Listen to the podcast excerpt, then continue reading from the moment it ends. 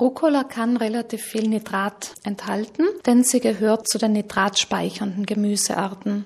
Und aus diesem Grund wird empfohlen, Rucola nicht in rauen Mengen zu essen, sondern beispielsweise mit nitratarmen Gemüsearten wie Karotten oder Tomaten zu kombinieren. Wenn man Rucola aus dem eigenen Garten erntet, ist es sinnvoll, sie erst am Nachmittag oder am Abend zu ernten, denn untertags durch die Sonneneinstrahlung verringert sich der Nitratgehalt in der Pflanze. Nitrat nehmen die Pflanzen aus dem Boden auf.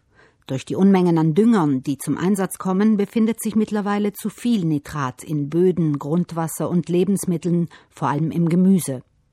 Über Grundwasser und Lebensmittel gelangt Nitrat in unseren Organismus. An sich ist Nitrat für Menschen ungiftig, dennoch ist der Stoff die Vorstufe des gesundheitsschädlichen Nitrits. Nitrit produzieren die Pflanzen mit Hilfe spezieller Bakterien als Zwischenprodukt, um sich mit Stickstoff zu versorgen.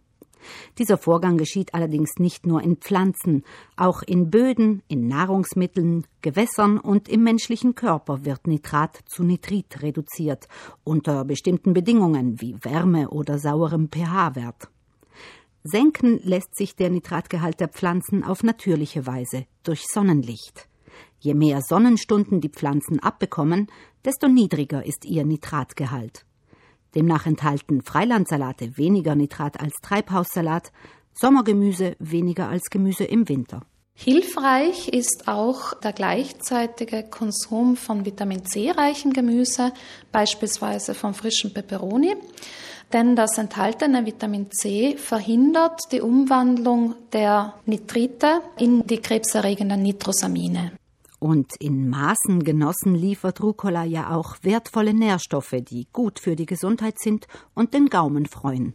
Rucola punktet durch einen ganz typischen Geschmack. Man kann ihn als nussig, würzig bis hin zu scharf bezeichnen. Und dieses Aroma verdankt die Rucola ihrem Gehalt an Senföl, Glykosiden, auch Glucosinolate genannt. Diese zählen zu den sekundären Pflanzenstoffen. Sie fördern die Gesundheit. Im Versuchen hat sich gezeigt, dass sie entzündungshemmend wirken und antibakteriell sind. Wichtig ist, Rucola vor dem Zubereiten immer gründlich zu waschen. Reste sind, in ein feuchtes Tuch eingewickelt, zwei bis drei Tage lang im Kühlschrank haltbar.